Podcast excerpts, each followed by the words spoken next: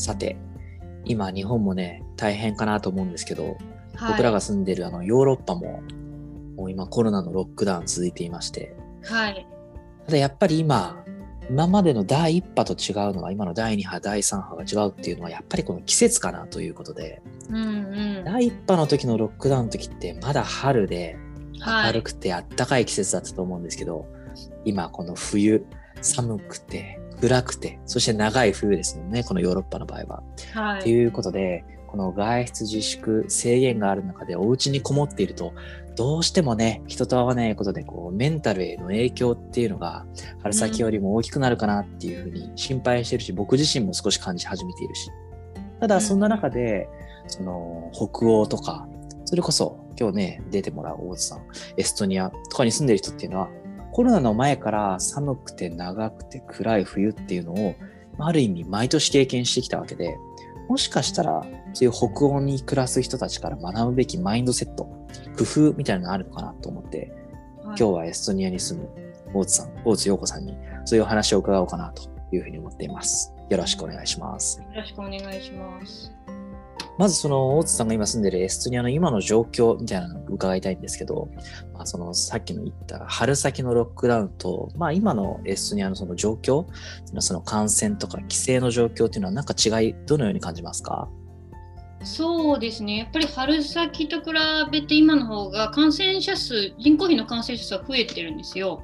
うん。うん、でもあの規制は春よりなぜか緩くて、うんうん、あの病床がギリギリながらこう回ってるのが大きいのかもしれないですね。であのその都市の封鎖とか移動の制限っていう意味だとエストニアってロックダウン厳密な意味でロックダウンっていうのは春にあの一部地域でしただけであの春もこの冬もあの自粛要請はあるんですけど特にそのものすごく強い制限っていうのはないんですね。ただやっぱりあのステイホームをあの推奨はずっとされていてうんあの家で過ごす時間っていうのは増えてるのかなと思いますね。うん。そのやっぱ家で過ごす時間が長くなると、うん。例えば、僕今子供2人子育てしてるんで、はい。まあ、保育園今ね、閉まってるんですけど、例えば同じように子供を育ってる友達の家に、まあ少人数で訪れて一緒に育児をやろうみたいな風に考えても、ちょっとやっぱり寒かったり暗かったりすると、そこに行くまでのちょ,、はい。ちょっとなんか躊躇してしまうとかそういうこともあって、やっぱりこう冬のコロナと春のコロナは違うなっていうのを個人的には感じてるんですけど、うん。大津さんからしてその冬のこのコロナ禍、ロックダウンっていうのがこうなんか人々のこうメンタルに与える影響とかインパクトっていうふうには、のはどういうふうに感じてますか？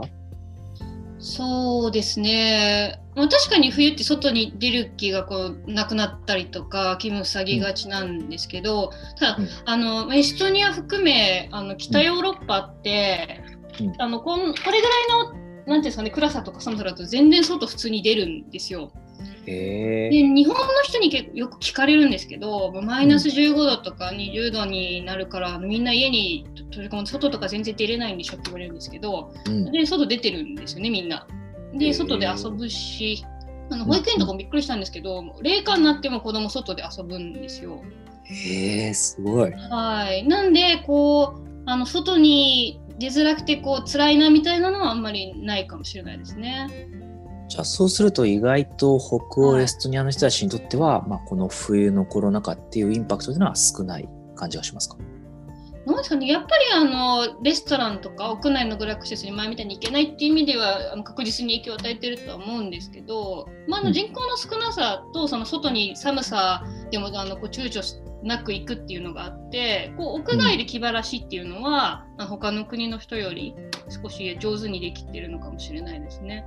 なるほど。寒くてはい。暗くても屋外で気晴らし。い。そこはやっぱりね、日本とか、まあヨーロッパの中でも南の方に暮らす人とのやっぱ大きな違いかなと思って、まあそれで今回のテーマがね、やっぱりそのはい。北欧マインドセットみたいなテーマでお話を伺いたいんですけど、まあそのはいエストニア、北欧の人から学ぶなんかマインドセットってなんかいくつぐらいあるような感じがしますか？そうですねまずはもう環境とか気気候は変えられないんでもう適応 人間の側が適応するっていうかあのどこだったかな？んかスウェーデンだったかな？北欧のあのことわざなのか言い伝えなのかわかんないんですけどなんか悪い天気や気候はなくて悪い装いがあるだけだみたいなのがあるんですよ。つまり、へーちゃんと着れば別に気候が悪いってことないみたいなすごいポジティブある意味ポジティブなのかな。すごい。はい。いや、なんかついつい、いやいや、こんな季節だからもう仕方ないでしょ、みたいに思っちゃいがちだけど、はい。いや、すごいな。着てるものが悪いというか、そう着てるものが悪い。着てるもの次第だと。なんでもかちゃんとあの暖かい格好をして、うあのソリとかスケートとか、スキーとかああとまあ、イルミネーション結構綺麗なんで冬はそういうの見ながら散歩したりとか、うん。うん。まあ、極端なケースで言うともうそれは洋服関係ないですけど水泳？海とか。湖とかで泳？ぐと、この季節にですか？はい。な健康にいいって主張してますね。健康にいい？健康にもうこれがあれば大丈夫みたいな、うん、え？健康す増進できる。ごいな。悪い気候はなくて悪い装いがあるんだけど。でも、大津さんはね、日本に前お住まいだったわけですよね。で、はい。旦那さんはフランスだからもう少し南にお住まいだったわけですよね。そうですね、まあ、寒さはエストニアほどじゃないですねフランス。その言い伝えというかことわざというか、なんかそういうのって最初からなんか受け入れられたもんですか、うーん。なんか結構こうなんかちゃんとした服着たら確かに寒くないんだっていうのは実感できるんでうんうん。なんかじ実際に自分たちが実践してみたらこう体感できるなっていうその寒くても意外と外楽しめるっていうの。他の人このローカルの人たちが真似すると、あの確かに寒寒くなくて辛くないなっていうのが分かりました1年目で。クラスは慣れないですけどねまだ。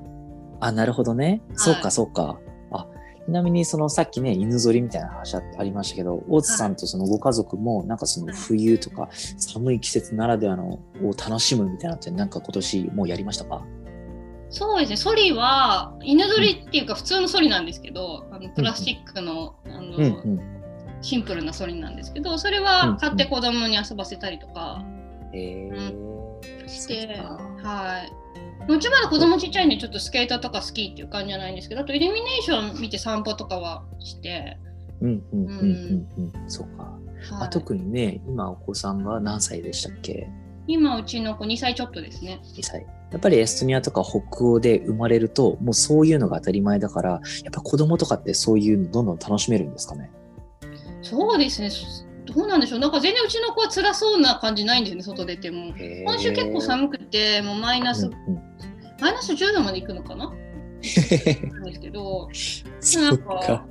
朝起きたら、もう外行きたい、ジャケット。うちの子のキャラクターなのかエストニア生まれだからかちょっとわかんないですけど、遺伝的には全然北欧の遺伝子入ってないんですけど、なんか もう馴染んでますね。そっか、ちょっと親の方がついていくのがね。ああ、そっかそっか、なるほど。もう一つ、その北欧マインドセット、さっき二つ三つある。もうもう一つは何ですか？そうですね、あともう見方を変えるっていうか視点を変えるみたいな。視点を変える。はい、こう寒いうんうんからこそたのうん楽しめるとかできることをやるみたいな。例えば、まあ、そのいくら洋服で対処できるって言ってもやっぱ吹雪とかなる外出れないんですね。あの命の危険があるんで、そう。んですけど、あのこうインテリアとか照明とかに凝るとかうああ。ん。あと私たちはないですけど結構エストニアの特にあの年配の女性とかは手芸とかそういうなコツコツやることを、あのふ冬に集中してやったりとかああ、うんなるほど、なるほど、うんお家の中で楽しめること。そうですねあと、まああのこうエストニアにビジネスで来る人がよく言うのが、まあ、こんな気候が悪い季節が長いからこそ仕事に集中できると。なるほどね。はい、そうか。まあ逆に言うと仕事ぐらいしかねっていうのもあそう。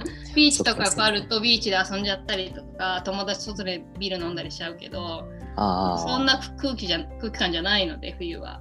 あ、なるほもど。う時期にビジネスを成長させようとか。すごい、たくましい。特に何月までみたいなのがあるじゃないですか冬は、うんうん3月ぐらいまでは寒いぞみたいな。ただあそうんかその締め切り感もあるし、ああ、そっか、それが明けたら暖かくなってきて、そその時にもしも状況が落ち着いたらね、はいまあ、外に行くようになる。はい、だからこそ今は集中して何々に取り組むみたいな。ああ、そうか。はい、大津さんやそのご家族は、その、寒い季節にだだからこそ楽しめる屋内でのアクティビティなんかやったりするんですか？そうですね。なんかやっぱ暗いんで、あの照明とかは入るんですよね。外が暗いんで。はいはいはい。なんで、あのキャンドルとか、うんうん。まあ、間接照明とか好きなの揃えたりとか、本当は暖炉も欲しいんですけど、ちょっとうちは今暖炉置ける感じじゃないんで、でもいずれはやっぱ暖炉ある家に住みたいですね。ああ、いいですね。うん。そう、さっき話がちょっと出てきたので気になったのは、寒さはいいんですけど、暗さがねっていう話があって、です。いやなんか、なかなかね、その暗い国に住んだことがない人からしたら、いや、はい。寒さなんか耐えられないと思ったけど、北欧の人からすると、寒さよりも暗さの方が辛かったりするってことですか？そうですね、太陽、太陽って言ってます。し、夏はもうできる限り太陽を浴びまくってますし、ああ、うんまあ、ローカルの人だけじゃなくて、特にあの日本人の北ヨーロッパ在住者がやっぱ一番辛いっていうのは暗さなんですね。寒さよりも暗さ。はい。逆にそれを楽しむのがやっぱり照明とかその暖炉みたいな暖かいこう空間作り、ああ、なるほど。暗いからこそやっぱり映えるんで暖炉とかうんは、、うん、そっはいか、キャンドか。ルもそうですけどね北欧マインドセット、今2つご紹介いただきましたけど、そうですね。やっぱそうん。の適応してできできるところは適応してそれでもうん。無理なところは視点を変えて楽しむみたいな、なるほど。はい。いや、大切だな。ね。まあ、春先以降、もしもこれから、まあ、状況どうなっていくかなっていうのはね、今いろいろ混沌としてるし、みんな気になるところだと思うんですけど、まあ、特にエストニアでのそのワクチンとか、ウイルスの収束とか、その辺の見込みとか、期待とかっていうのはどんな感じですか？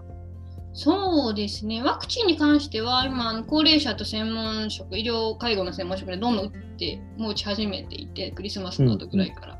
であの、私たちみたいな、特にあのエッセンシャルワーカーでもなく、基礎疾患もなく、比較的若い人たちは、もう3月、4月以降かなっていう。うんうん。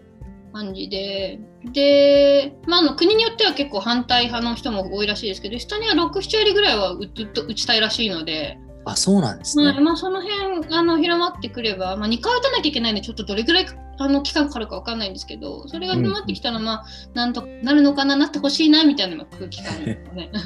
うん、そうですねは。確かに。うんまあね、まあそれまでは、まあ今日ね、お話しいただいたようなうん北欧マインドセット。いや、はいでもすごいことわざでしたね。言い伝えでしたね。